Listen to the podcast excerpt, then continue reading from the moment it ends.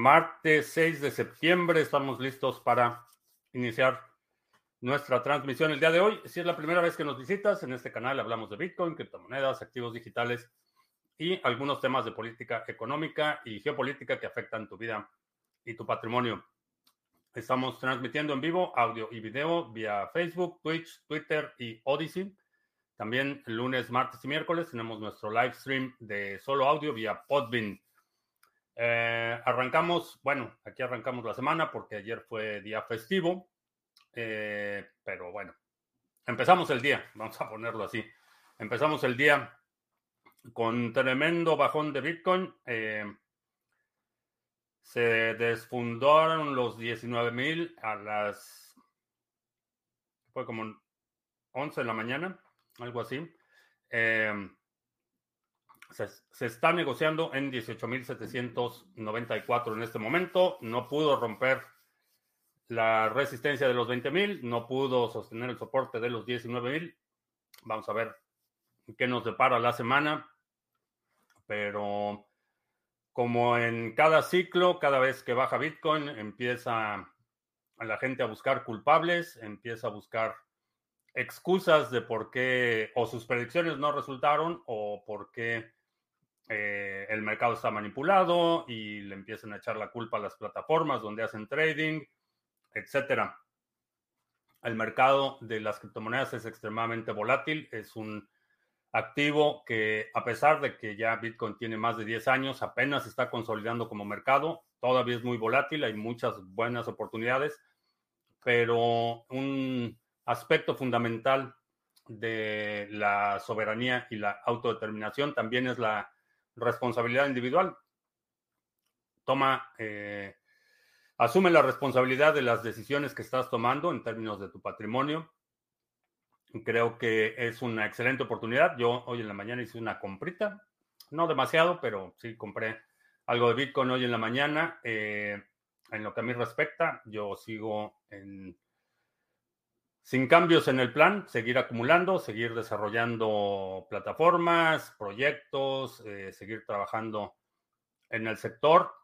Eh, a lo mejor voy a tener que enfocarme más en, la parte de aprovechar la oportunidad, eh, un plan más agresivo para acumular, aprovechando los precios más bajos.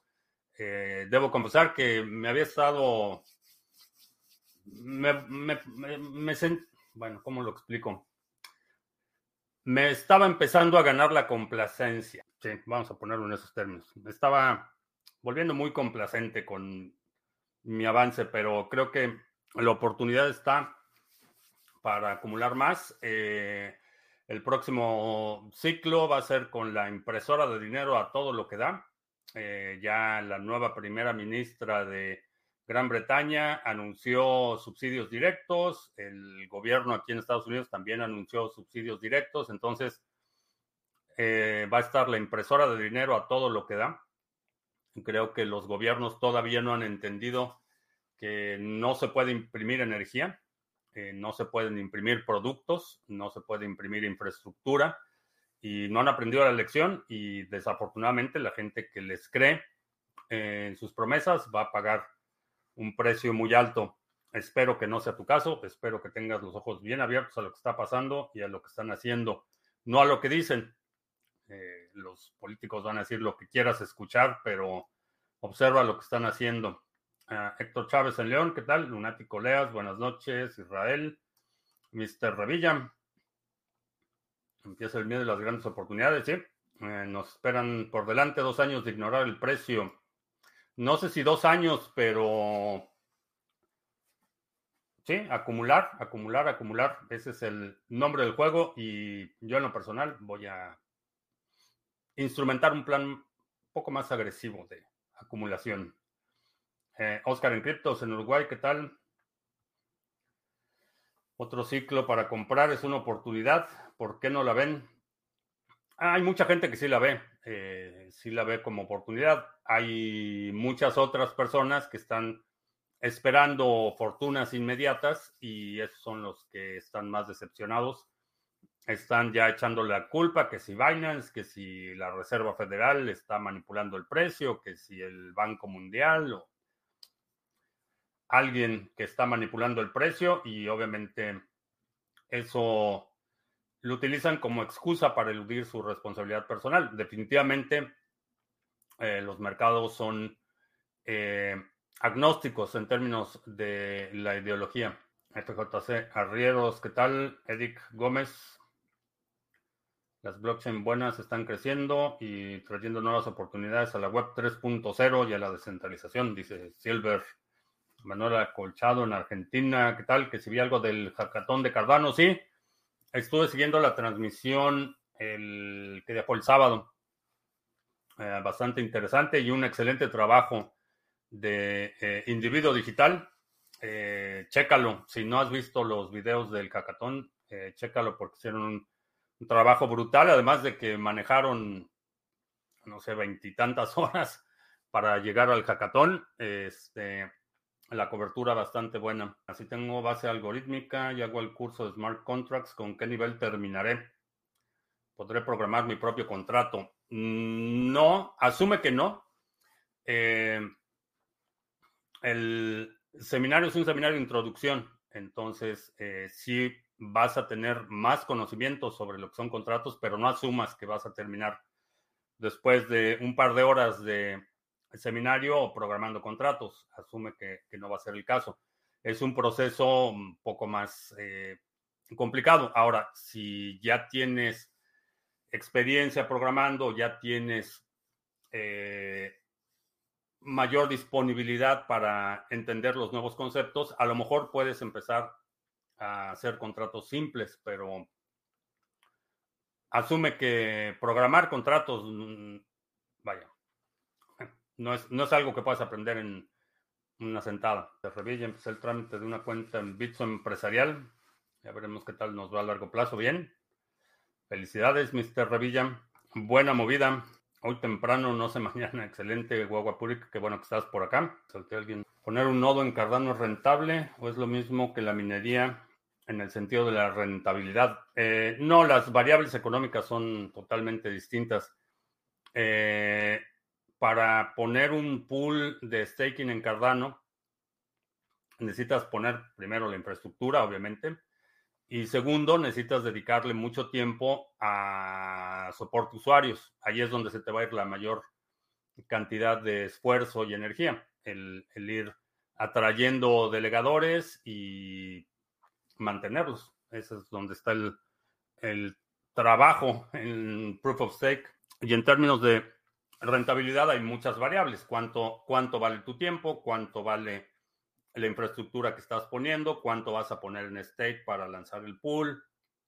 Hay muchas variables. No te podría dar un número de si es rentable o no. En el caso de la minería, la diferencia es que estás quemando energía constantemente.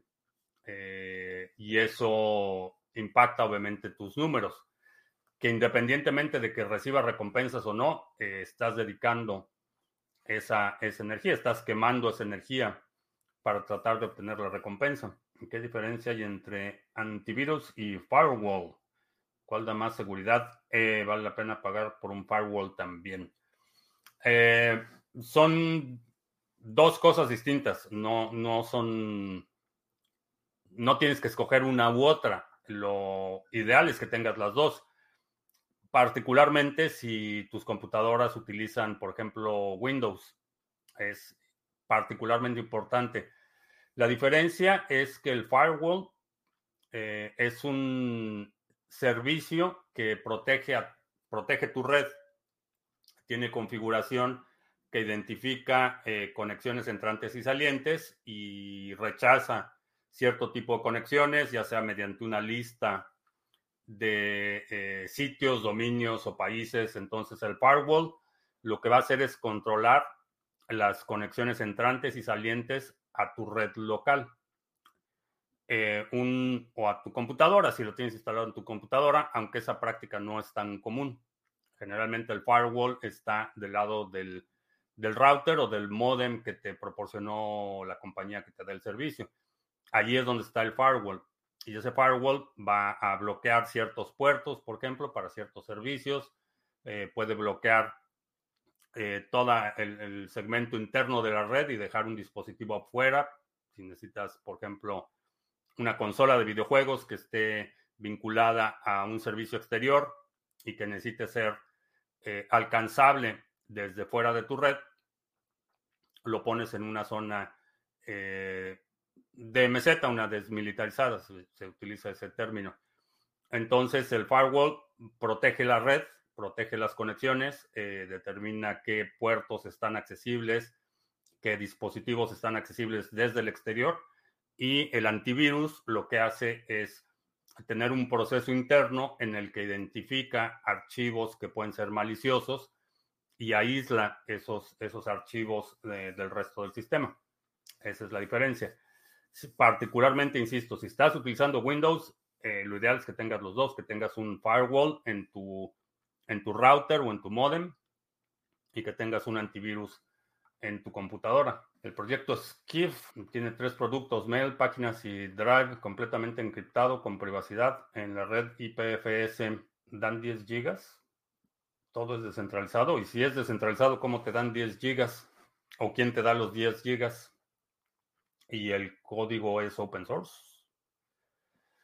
Eh, uno de los problemas con el correo electrónico particularmente aunque el protocolo es no permisionado, es decir, tú puedes poner tu propio servidor de correo y en muchas instancias es, es lo recomendable que tengas tu propio servidor de correo. La cuestión es que hay un nivel de eh, jugadores dominantes en el mercado que bloquean, y estoy pensando prácticamente tres servidores. Eh, Gmail, eh, Hotmail y Yahoo, por ejemplo, pueden bloquear todos tus correos.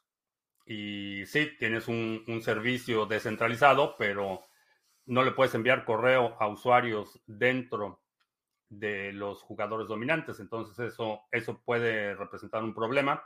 No tan grave para uso personal, pero para uso comercial sí es un problema serio. Es una de las razones por las que en muchas ocasiones eh, por ejemplo, usuarios que se registran a los seminarios no reciben notificaciones porque su proveedor de correo está bloqueando nuestros correos. Con pocos satoshis compras más cuando, cuando se verá eso y no en comparación al dólar. Es decir, si un producto cuesta 100 dólares, en satoshis cuesta 10. Eso se verá hasta que esos 10 satoshis valgan 10 dólares. Eh, no entendí muy bien la pregunta, pero los, los precios en dólares son un precio de referencia. Es una estandarización que todo el mundo entiende o puede visualizar esos 10 dólares. Eh, si te digo que algo cuesta 10 dólares, tú tienes una idea, a lo mejor si estás en otro país, haces la conversión a tu moneda local y sabes más o menos a, cuánto nos referimos cuando decimos 10, dólares. En Satoshis está mucho más complicado, no solo porque hay múltiples conversiones, sino porque no funcionamos tan bien como, como seres humanos, no funcionamos tan bien con eh, muchos decimales.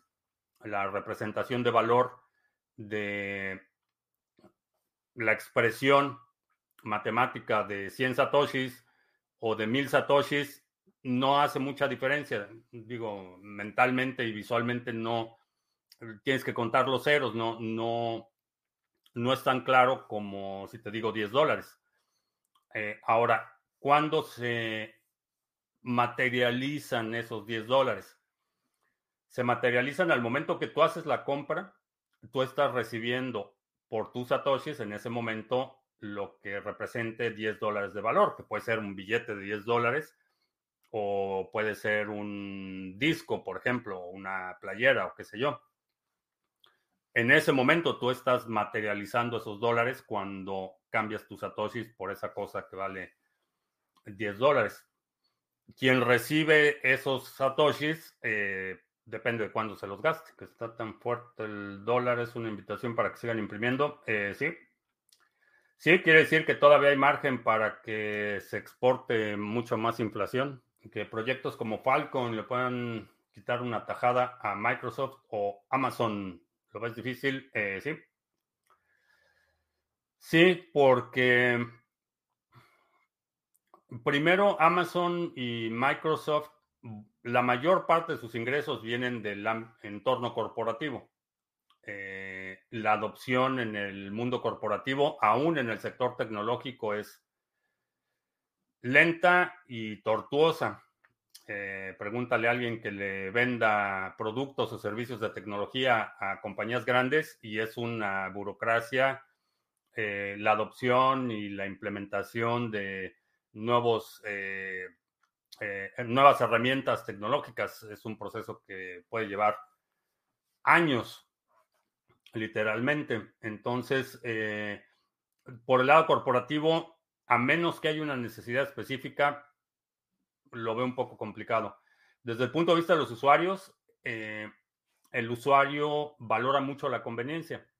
Como consumidores, eh, evaluamos mucho, valoramos mucho la conveniencia y no es fácil tener responsabilidad de mantener tus sistemas, de mantener tus respaldos, de mantener tus archivos. No es fácil. Eh, creo que cada vez más gente se está dando cuenta de la necesidad de hacerlo, pero no es en su estado actual no es fácil. Oscar en Criptos, que ya se puede votar en Catalyst. Y sí, por ahí Individuo Digital está proponiendo eh, un proyecto en Catalyst. Eh, chécalo. ¿Sabes hay que tener una Ethereum, alguna wallet en específico para recibir Ethereum Proof of Work o se puede dejar en el Ledger? Eh, no necesitas.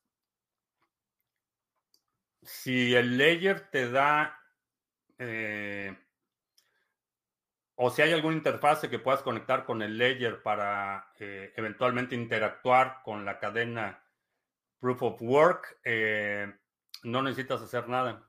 Y en general, en estos momentos de, transición y confusión, recomiendo mucha cautela, eh, porque puedes recibir o puedes ver en algún lugar que esta cartera te permite reclamar tu Ethereum algo y lo único que van a hacer es hacerte firmar transacciones para perder tu Ethereum. Eh, será el, el, próximo pool, ¿será Matic? ¿Será? Ah, ya estamos, ya tenemos los dos pools candidatos para septiembre, uno para el 18 creo que quedamos. No recuerdo, pero para mediados de septiembre uno y a finales de septiembre el otro. ¿Cómo gestiono el fracaso? Pues como todo el mundo, digo, no tengo una técnica especial. Eh, es una, una, combinación de no tomar decisiones eh, precipitadas y la otra es paciencia, ya que en la caja tarde pero bien despierto, muy bien. A ver, mensaje de nuestro moderador, ya llegaron ahí los estafadores pidiendo que, ah, que ahora es Ethereum, que están dando los estafadores. No caigas en las estafas, no, no estamos regalando nada. Bueno, conocimiento. Es verdad que ahora tiene una inflación del 5%, después del 2030 pasa a ser deflacionario, ¿no? Eh, ya todo el ADA que va a existir ya fue creado. No va a haber nuevo ADA entre más fuerte el dólar, quiere decir que la inflación seguirá más fuerte. Va a ser más rápida en países fuera de Estados Unidos. La exportación de la inflación se va a acelerar. ¿Alguna vez ha reorganizado una transferencia BTC? ¿Qué número de confirmaciones sería ideal para una casa? Se puede mandar a reorganizar uno a tres. Para una casa, dirían no menos de seis y también depende mucho del valor de la casa, porque reorganizar la cadena, estamos hablando de un esfuerzo que va a costar literalmente millones de dólares. Entonces, nadie, nadie va a incurrir en el esfuerzo, porque ¿qué significa reorganizar la cadena? Vamos, vamos a empezar por ahí. Reorganizar la cadena quiere decir volver a crear bloques que ya fueron validados hasta llegar al bloque anterior a la transacción y después crear nuevos bloques que no incluyen esa transacción. Eso es reorganizar la cadena. Ahora, cada nuevo bloque quiere decir que tienes que crear el nuevo bloque, propagar el nuevo bloque y después crear y propagar el bloque subsecuente, porque todos los bloques van asociados con una cadena de hashes. Entonces, para que sea un bloque nuevo, válido, que reemplace a un eh, bloque ya validado, lo tienes, que, tienes primero que crear el nuevo bloque. Segundo, lo tienes que propagar lo suficientemente rápido para que la mayoría de los nodos lo acepten. Y generalmente lo tienes que hacer en una ventana de tiempo antes de que llegue el tercer bloque, porque cada bloque subsecuente se va incrementando exponencialmente el esfuerzo requerido para reorganizar una transacción. Entonces, no, no veo el incentivo para una casa, digo, a menos que sea una casa, no sé, en una zona residencial súper exclusiva que vale millones y millones de dólares. Para una casa, muy difícil que alguien vaya a, reorganizar una transacción. Diría que con, eh, con, seis, con seis confirmaciones ya tienes eh, mucha seguridad. Ahora, en una transacción inmobiliaria, y, seis transacciones, estamos hablando, perdón, seis confirmaciones, estamos hablando un par de horas. Que si fuera un restaurante podría ser problemático, pero para una casa, eh, seis confirmaciones es un tiempo perfectamente razonable para, eh, para esperar. ¿Por qué la obsesión del precio BTC en USD si el USD va a valer cero? Porque es la representación de valor universalmente entendida. Como mencionaba, si digo 100 dólares, todo el mundo tiene idea de qué tanto, qué tan poquito son 100 dólares. Ese es, un valor de referencia. Hay lugares donde realmente el precio de Bitcoin en dólares no importa. Importa en la moneda local, por ejemplo. ha habido momentos en los que, por ejemplo, en Argentina se dispara el precio. Lo hemos visto en el Líbano, lo hemos visto en Turquía, eh, lo vimos en China en su momento. Hay momentos en, la India eh, donde el precio local se dispara y el precio en dólares no es, no es importante, es cuánto puedes obtener o cuánto está dispuesto a pagar la gente en ese momento. Eh, dólares, pues es una referencia porque el dólar, a pesar de estar tan debilitado y la situación tan frágil en términos de eh, la economía global, es, el dólar sigue siendo la moneda de reserva global. Hasta hoy, 6 de septiembre. Eso puede cambiar en el futuro. Bueno, va a cambiar en el futuro, no sé qué tan rápido, pero va a perder su condición de eh, moneda de reserva global y se va a convertir en una, de las reservas o de los instrumentos de reserva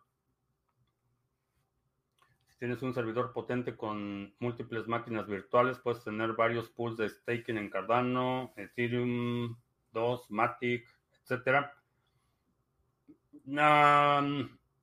probablemente no. Cada,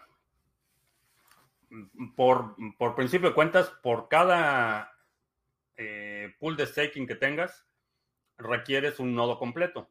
Necesitas tener una copia completa de la cadena en cuestión.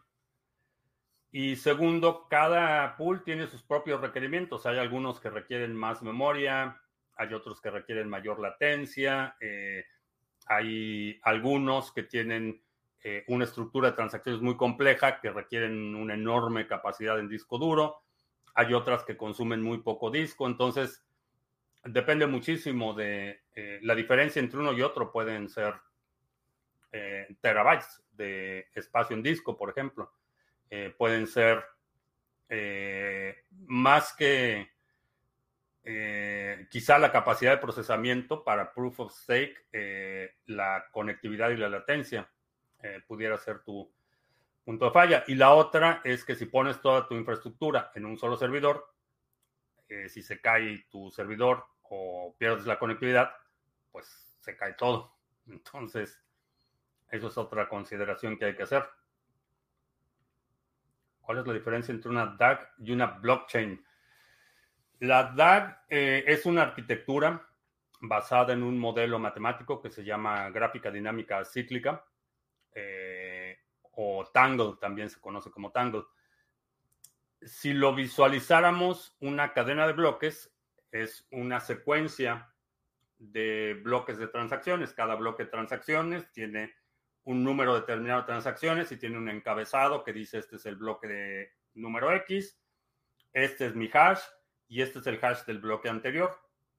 Entonces el bloque 1, el bloque 0, el bloque génesis, produce un hash, luego el bloque 1 va a incluir el hash del bloque 0. Después el bloque 2 va a incluir el hash del bloque 1 y así se van concatenando con los hashes. Esa es una cadena de bloques, entonces podrías visualizarlo como una secuencia lineal de transacciones incluidas en bloques. La gráfica dinámica cíclica, eh, no hay, ese concepto de bloques no existe. Existe la secuencia de hashes, pero cada transacción se propaga de forma independiente de todas las otras transacciones. No hay una entidad, en el caso de Proof of Work, los mineros, que toman las transacciones del mempool, las ordenan y producen un bloque candidato. En el caso de DAG o Tangle, cada transacción se propaga de forma autónoma y busca ser validada por una transacción que tiene una mayor jerarquía. Esa jerarquía está determinada por la proximidad de esa transacción que está proporcionando la validación al, eh, a la transacción Génesis. Entonces, visualmente, eh, imagínate que la gráfica dinámica cíclica es como un racimo de uvas, en donde cada uva es una transacción independiente que está vinculada a otras transacciones y la cadena de bloques es una secuencia lineal de grupos de transacciones. En, ambos casos hay una secuencia de hashes que van concatenando todo, pero digamos que en, en la gráfica dinámica cíclica cada transacción es una entidad que existe en la cadena de forma independiente de todas las otras transacciones. Y en el caso de, blockchain, es un grupo de transacciones que viven en un bloque que está asociado al bloque precedente y subsecuente mediante hash, está claro. Si alguien me recuerda, esta es una buena explicación para el resumen del fin de semana. ¿Qué panorama para las criptos estoy, estoy viendo? ¿O cuál es la mayor probabilidad? ¿Qué panorama? Eh, oportunidad para acumular. Hoy en la mañana compré un poquito más de Bitcoin. Eh, estoy empezando a elaborar un plan mucho más agresivo de acumulación. Eh, en términos de tecnología, no veo otra alternativa. Para proteger tu patrimonio, no veo otra alternativa. ¿Cuál crees que es la mejor ciudad para vivir en Estados Unidos? Mm, depende mucho de tu estilo de vida creo que no hay, no hay un, mejor lugar para todos. Hay, eh, por ejemplo, si tienes hijos pequeños, eh, si vives solo, eh, si es una pareja joven, si es una pareja mayor, etcétera. Hay muchas consideraciones en cuál es la mejor ciudad para vivir. Depende de cómo vivas. por ejemplo, hay, hay digo, es extremadamente diverso. Hay viajas de un lugar a otro y parece que estás en un planeta completa, bueno, en un planeta, en un país totalmente distinto. Eh, el estilo de vida de una ciudad como Nueva York es eh, diametralmente distinto a una ciudad, inclusive una zona metropolitana tan grande como la de Dallas Forward. El estilo de vida es totalmente distinto. Si quieres o estás buscando, por ejemplo, transporte público eficiente, eh, evita Texas. en Texas el, transporte público es fatal y de hecho en prácticamente todo el sur de Estados Unidos hay, hay muy pocas ciudades que tienen sistemas de transporte público razonablemente desarrollados. Eh, ciudades en la costa este eh, en general tienen mayor infraestructura urbana eh, que privilegia espacios públicos eh, en prácticamente todo el sur de Estados Unidos. Eh, se privilegia el espacio privado. Entonces tiene zonas residenciales muy amplias donde cada quien en su casa tiene su cine, tiene su alberca, tiene su gimnasio, tiene su máquina para hacer café y en lugares con mayor concentración de población urbana, por ejemplo, en la costa oeste, este, eh, se privilegia más el espacio público. Entonces la gente tiende a vivir en espacios privados más pequeños y tienen parques, bibliotecas, espacios públicos más, más abiertos, pero depende totalmente de, de qué tipo de vida quieres o cuál te puedes adaptar mejor. Porque para mucha gente que viene particularmente de Europa, Texas es un shock. Como verás, en Argentina siempre tratamos de optimizar recursos, por eso la consulta de las máquinas virtuales.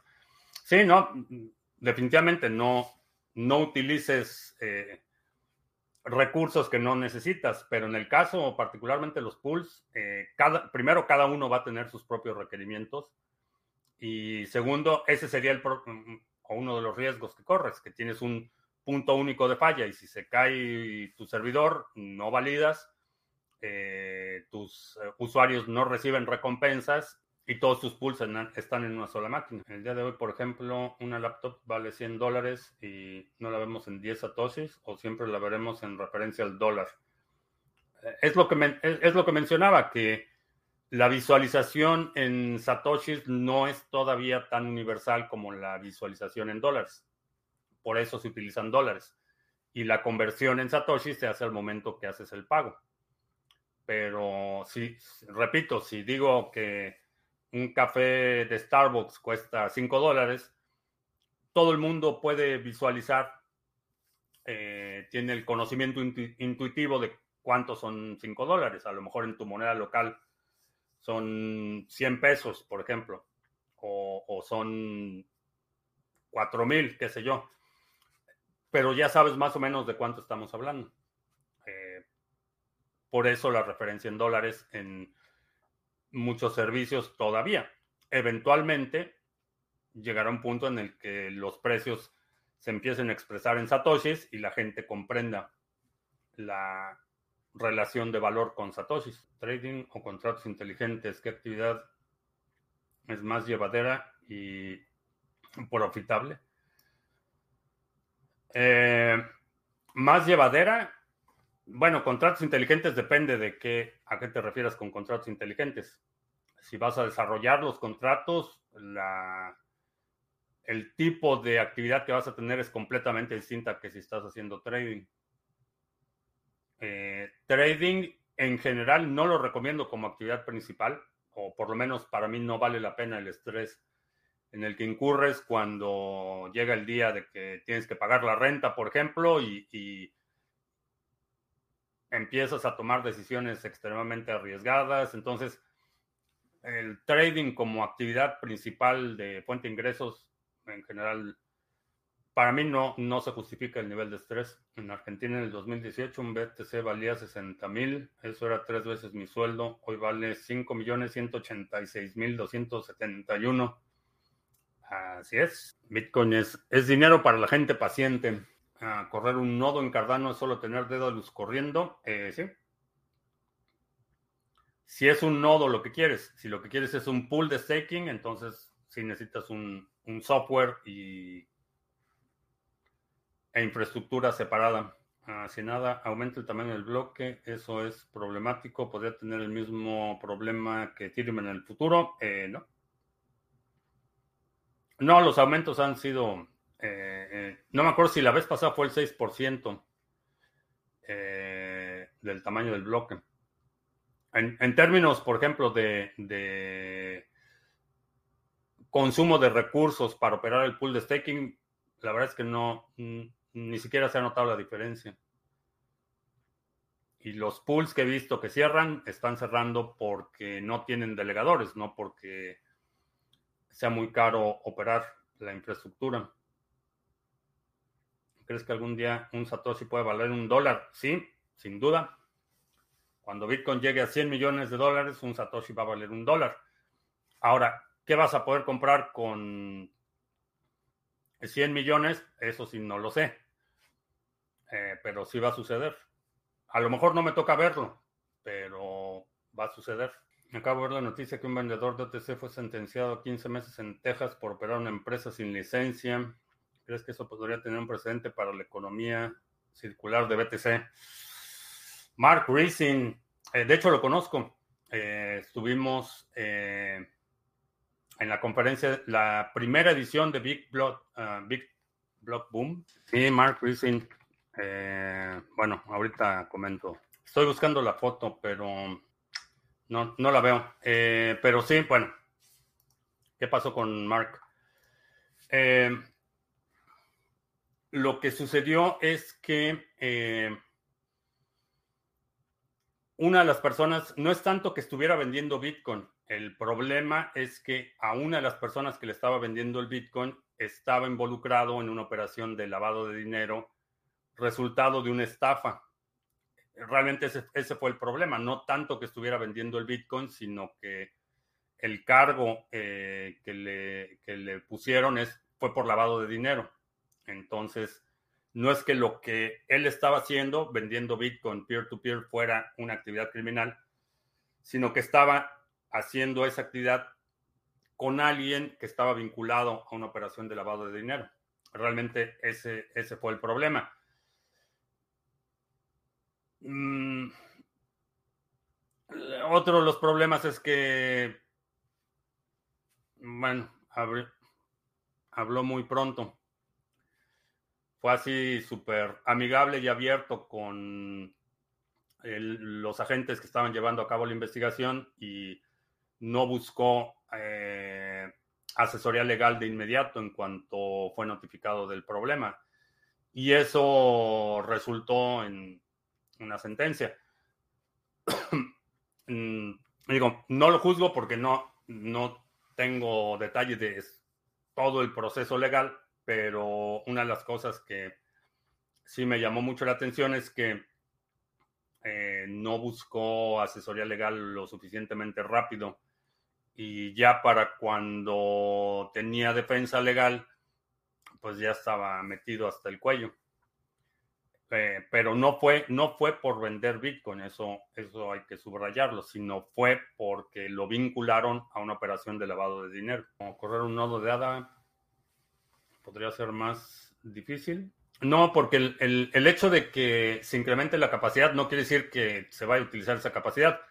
Todavía hay mucha capacidad sobrada en el, en el estado actual de la red.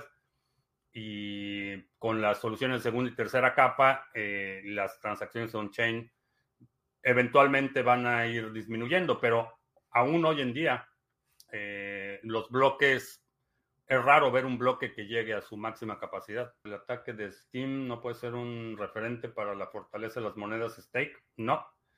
Es un caso único y no se puede extender porque buena parte del, del éxito que, estuvo, que tuvo Hive ahora de defenderse del ataque de Justin Sun y la mafia china fue eh, la energía con la que respondió la comunidad. Y me refiero enérgicamente, no, no energía de Kumbaya. Respondió enérgicamente. Eh, no sé si otras comunidades responderían similar en circunstancias similares. Entonces, el hecho de que haya sido un éxito y que, digo, Steam pasó a la total irrelevancia eh, si ves el tráfico de Steam, pura, puro estafador eh, chino y, puras este, aplicaciones de eh, juegos de azar y la verdad es que pura basura de tráfico en Steam. Entonces es una circunstancia específica de cómo reaccionó la base de usuarios ante la amenaza no puedo asumir o no debería asumir, si estoy tomando decisiones, que el caso se va a repetir en otras redes. ¿Qué opinas de incrementar los decimales en Satoshi sin alterar el supply? Mm, me parece trivial. Honestamente no veo, no he visto un argumento convincente porque entiendo que eh, mucha gente cree que va a haber más para repartir si incrementas el número de decimales. Pero una pizza familiar, pues no importa si tienes 8 o 10 rebanadas, tienes la misma cantidad de pizza. Entonces, al momento no he visto una justificación convincente para eh, la necesidad de incrementar los decimales. Eh, se puede hacer y de hecho en algunas plataformas ha sucedido que es una, una fragmentación artificial cuando, por ejemplo, el precio de una moneda cae por debajo de un Satoshi, eh, empiezas a ver eh, transacciones en milisatoshis y microsatoshis. Que esa, esa fragmentación o esa divisibilidad no existe on-chain, pero existe en algunas plataformas. Pero honestamente no he visto ningún argumento o no, no he visto la necesidad de, dividirlo más allá de un Satoshi, que son 100 millones. Para quienes no sepan, 100, 100 millones de Satoshis son un Bitcoin. Ah, vamos a hacer anuncios. Sí, vamos a hacer anuncios. Checa la página de Sargachet. Aquí tenemos toda la información de los pools que operamos, el de Cardano, el de Waves, el de Harmony, el de Band, de Ontology, más los que se acumulen este mes. Está también información sobre el pool de minería de Monero, el de Ravencoin, que necesito checar si está operando, pero el de Monero sí está operando. Eh, y otros proyectos como nuestro OTC Trading Desk, que te permite hacer compra-venta de criptos peer-to-peer. Eh, chécalo en sargachet.cloud. Si quieres comprar criptomonedas con fiat eh, utilizando tu moneda local, eh, checa el OTC Trading Desk. Te recuerdo que este, este sábado y domingo, 10 y 11 de septiembre, tenemos nuestro seminario de contratos inteligentes 1. Es el primer módulo. Eh, Estoy pensando, van a ser cuatro módulos al principio. El primer bloque es septiembre, el segundo en octubre, el tercero en noviembre y el último en diciembre. Eh, todo eh, dedicado al desarrollo de contratos inteligentes, el deployment, eh, creación de aplicaciones descentralizadas. son seminarios técnicos. la metodología que estoy utilizando para estos seminarios es un poco distinta a los seminarios eh, más teóricos que, eh, que tenemos en la plataforma. Eh, aquí va a ser mucho más técnico. vamos a hablar de la historia brevemente, definiciones y conceptos básicos, la arquitectura, herramientas de desarrollo, diseño y modelos de contratos, el deployment, demos, ejercicios y una evaluación al final el registro incluye el acceso a la sesión en vivo y a la grabación. Si no puedes estar durante la sesión en vivo, lo puedes ver grabado. Vas a tener acceso a todos los materiales y eh, también un grupo, un canal de Discord dedicado eh, para los participantes. Va a haber también una guía en PDF y material de evaluación y ejercicios. Eh, regístrate lo antes posible si quieres participar es este sábado 10 y domingo 11 de la mañana, hora del centro, en España son las 6.30 de la tarde. Intercambios cripto cripto sin KYC. Eh, puedes utilizar el exchange de Criptomonedas TV en exchange.criptomonedastv.com. No te tienes que registrar, no hay límites y es muy fácil de utilizar. Chécalo, exchange.criptomonedastv.com Com. Y te recuerdo que tenemos la cuenta de curación de, contenido en Hive, la cuenta Bótame, si eres creador de contenido, si tienes Hive y quieres recibir recompensas, eh, compartir las recompensas que recibe la cuenta Bótame, puedes delegar en eh, la red de Hive. Chécalo. Y ya son los anuncios. ¿Para qué dividir los satoshis? Hay 2.100 billones de satoshis. Sí, yo la verdad es que no he encontrado ninguna ningún argumento lo suficientemente sólido como para considerarlo. Y tampoco veo, no veo la necesidad de crear mmm, milisatoshis o microsatoshis. Ah, podría un nuevo Satoshi Nakamoto crear un Bitcoin con todas las cualidades del original, pero con el componente de ser proof of stake.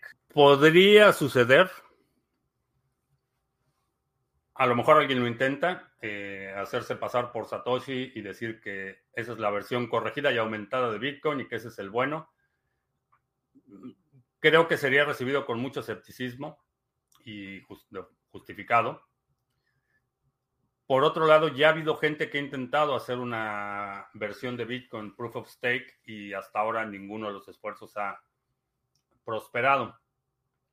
Bitcoin solo se va a descubrir o inventar una vez, de la misma forma que el fuego solo fue descubierto o inventado, bueno, descubierto una sola vez. Eh, con los eh, miles de años que tiene la humanidad utilizando el fuego, hemos desarrollado técnicas y procedimientos para dominarlo mejor, para aprovecharlo mejor, pero nadie inventa de nuevo el fuego o nadie descubre de nuevo el fuego. Vemos nuevas tecnologías, nuevos, eh, nuevas aplicaciones, nuevos usos para ese descubrimiento. Eh, igual con la rueda. No va a haber una una rueda 2.0. Nadie va a redescubrir la rueda eh, o reinventar la rueda. Lo que vemos son usos más eficientes, la tecnología va evolucionando, va desarrollándose hasta llegar a un punto de sofisticación que sería irreconocible para los primeros eh, que empezaron a, ver el fuego como una forma de consumir mejores proteínas, por ejemplo, eh, o como una arma de guerra, por ejemplo se quedarían atónitos de ver lo que hemos desarrollado en términos del dominio y la aplicación de, eh, ese descubrimiento. Lo mismo con la rueda. Si alguien, si los que inventaron la rueda vieran eh, las cosas que hacemos hoy, se quedarían atónitos. Y creo que Bitcoin va a ser un caso similar. No va a haber un nuevo Bitcoin, no va a haber un Bitcoin un resurgimiento o redescubrimiento o reinvención de Bitcoin, lo que vamos a ver es que la tecnología va a ir evolucionando y se va a ir desarrollando hasta que a lo mejor dentro de 100 años o de 200 años, para nosotros sea totalmente irreconocible la aplicación o el tipo de funciones o el nivel de sofisticación al que se llegue en un par de siglos eh, para quienes atestiguamos. Somos los los hombres de las cavernas de la edad del dinero descentralizado. No estás votando por mis contenidos. Eh, no ubico tu cuenta, Javier. Puedes dejar un comentario en alguno de los, posts de Criptomonedas TV, pero no, no te ubico en Hive. ¿Por qué critican, tanto, a, tanto a Lightning Network? ¿Vale la pena usarlo? Pues yo digo que sí. Dicen que no es descentralizado que hay de verdad.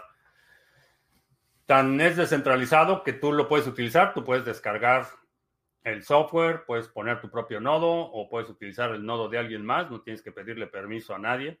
Bastante descentralizado. Ah, ¿Por qué se dice que muchas empresas chinas dejaron de cotizar en la bolsa de valores? Eh, porque están al borde de la quiebra. Por eso, porque el gobierno les está inyectando dinero y exceden el componente capital autorizado para empresas extranjeras para ser listadas en la bolsa de valores. Entonces, el gobierno, te digo, en todas las empresas chinas, el gobierno tiene eh, por lo menos el 50% de participación accionaria y, era, y es el límite. Me parece que el límite es el 51%, si no mal recuerdo, puedo estar equivocado, pero me parece que es el 51%. Lo que está sucediendo es que el Banco Central de China les está inyectando tanto dinero que la participación accionaria excede el límite eh, establecido por la Bolsa de Nueva York particularmente. Y la razón por la que les están inyectando dinero es porque están al borde de la bancarrota. ¿Qué dice el informe de Bloomberg sobre la economía de Rusia? No sé, no he visto el informe de Bloomberg. Lo que sí sé es que han, eh, el gobierno de Rusia dejó de reportar un montón de números, entonces Realmente no sé qué es lo que está pasando en Rusia. ¿Por qué no pasó nada con la quiebra de Evergrande? Porque le siguen inyectando dinero, están tratando de sostenerlo a toda costa, pero no la, no la van a poder sostener indefinidamente. Eh, CBB en Orlando. ¿Qué significa que una stablecoin sea algorítmica? Quiere decir que mantiene la paridad en función de un algoritmo. Es decir, que, por ejemplo, en el, la catástrofe de Luna, eh, por cada X cantidad de luna comprometido se generaba un UST. Y eso era lo que mantenía la paridad, era ese algoritmo que estaba checando la disponibilidad de luna comprometido y en función de eso mantenía un número determinado de UST. Esa es la stablecoin algorítmica. Es verdad lo de las sociedades fantasmas en China, ¿sí? Es verdad, y de hecho ya están demoliendo muchos edificios porque necesitan, para mantener la actividad económica, necesitan empezar a construir otra vez y están demoliendo edificios que no estaban terminados.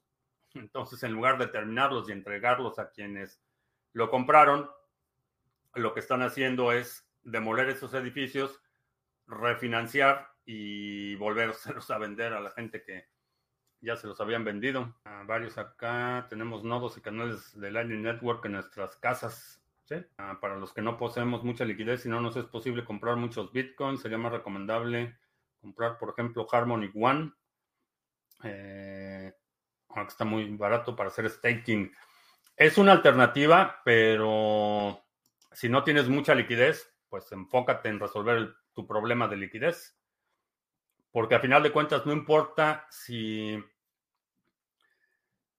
si es Bitcoin o es otra cosa. Lo importante es que puedas preservar el valor del producto de tu trabajo. A, eso se reduce.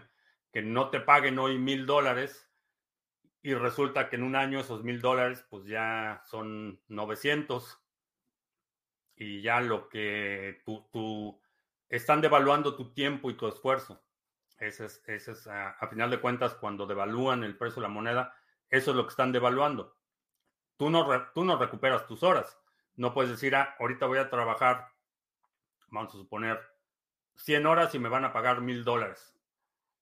Cuando en un año que quieras utilizar esos mil dólares, no puedes decir, ah, pues entonces en lugar de haber trabajado mil horas, voy a trabajar 900, porque no, tú ya, ya gastaste tu tiempo y tu energía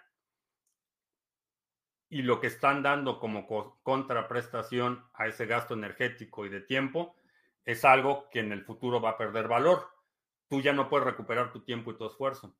Entonces, eh, si no tienes mucha liquidez, eh, enfócate en resolver tu problema de liquidez o busca alternativas. Un Bitcoin vale más que un corbacho. No tengo idea qué es un corbacho, así es que no puedo responder esa pregunta. Ah, sobre Lightning Network ya la, ya la habíamos contestado. ¿Qué fue lo que te llamó la atención de eh, One Ontology o Band? Eh, cumplían con los criterios que estábamos buscando para los pools staking. Esa fue la, razón. Eh, una de ellas que eh, las recompensas se distribuyeron automáticamente a nivel de protocolo. Ese era un aspecto importante. Y son proyectos que tienen sustancia, ¿vale? le veo futuro a IOTA. No muy cercano, porque sigue agravándose el problema de la deuda técnica en el Internet de las Cosas, que es uno de los fundamentos de IOTA. IOTA es un protocolo diseñado para el Internet de las Cosas, pero tiene una vulnerabilidad enorme. Eh, tiene una deuda técnica en términos de seguridad enorme, que creo que mucha, mucha de la adopción se va a retrasar por ese aspecto en particular, porque son dispositivos muy vulnerables y cuando tienes no solo la transmisión de información que es vulnerable, sino la transmisión de valor de dispositivo a dispositivo, eh, creo que eso va, va a empezar a, retrasar la adopción de un protocolo como el de IOTA. Por otro lado, me parece muy interesante el, diseño y el concepto.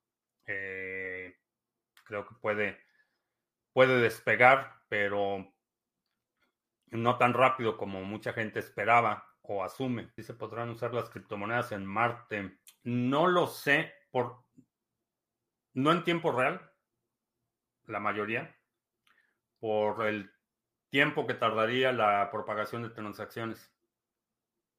A menos que descubramos alguna forma más eficiente de integrar un sistema interplanetario eh, con los intervalos entre bloques actuales, probablemente no, porque no sé, no sé cuál es la distancia a Marte, la Tierra a Marte. Estoy buscando el dato a 54.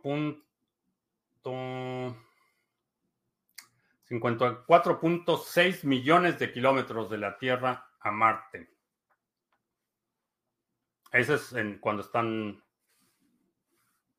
en la mayor distancia, la más cercana son 56 millones de kilómetros, porque obviamente con la órbita, órbita eh, elíptica eh, hay veces que estamos más cerca que otros. Pero a ver, 56 millones de kilómetros, 56 entre 300 mil, que es la velocidad de la luz, son 186.66, estoy haciendo bien las cuentas, 56 millones entre 300 mil, 186 segundos, no, 186. Sí, un rayo de luz tardaría 186 segundos en llegar de la Tierra a Marte. Si se tarda 186 segundos, a lo mejor sí podría utilizarse Bitcoin en Marte. Pero bueno, tendría que ser bien las cuentas. Pero así a cuentas sobre las rodillas, este, parece que sí. Porque digo, estoy asumiendo que la forma en la que llevaríamos la información allá sería la velocidad de la luz. No puede ser, no, no, no podría ser con ondas de radio, por ejemplo. Tendría que ser un, un rayo de luz el que transporte esa información. Un super láser o algo así. Posible, si es posible. Viable, no lo sé. No sé cuánto costaría un láser que pudiera mantener una línea de comunicación bidireccional, porque necesitas la comunicación, la propagación de los bloques cada 10 minutos y necesitarías la propagación de transacciones para ser minadas. Entonces, si consideras, eh, ¿cuánto, ¿cuánto dijimos que eran? 186 segundos para llegar de aquí para allá y luego otros 186 segundos de allá para acá. Eh, pues no sé qué tipo de infraestructura se necesitaría para sostener un canal de comunicación eh, de esa potencia. Una de las señales de que BTC se aprecie mucho más después del próximo halving es que veo que cada vez más economistas serios hablando de BTC. Por lo que veo que ya invertir en BTC ya no es tan excéntrico. Pues eh, no sé a qué te refieres con economistas serios, pero buena parte del problema del sistema monetario ha sido postulado, ejecutado, propuesto y defendido por economistas serios. Eh, la Tierra se muere. bueno, si la Tierra se muere, pues ya a lo mejor los nodos empiezan a operar en tiempo de Marte, o a lo mejor la Estación Espacial Internacional va a subir un nodo completo de Bitcoin, no lo sé. Marte hasta que no se haga una terraformación, lo más apreciado serían el oxígeno y las botellas de agua. Sí, digo, estamos hablando a lo mejor de, de un proceso para el próximo siglo, pero digo, en teoría sí es posible. Eh, si, mis números son correctos y lleva 186 minutos eh, a la velocidad de la luz, eh, podría, podría ser. Bueno, y con eso terminamos. Te recuerdo que estamos en vivo lunes, miércoles y viernes, 2 de la tarde, martes y jueves, 7 de la noche. Si no te has suscrito al canal, suscríbete, dale like, share, todo eso. los domingos ya está de regreso nuestro resumen semanal. Si hay algún segmento de la transmisión de hoy que quieras sugerir para nuestro próximo resumen semanal, dejo un comentario aquí abajo con la marca de tiempo para considerarlo. Y no se te olvide, este sábado y domingo tenemos el primer módulo del seminario de contratos inteligentes, el módulo 1. Si quieres registrarte, aprovecha y regístrate lo antes posible. Y ahora sí, por mi parte es todo. Gracias y hasta la próxima.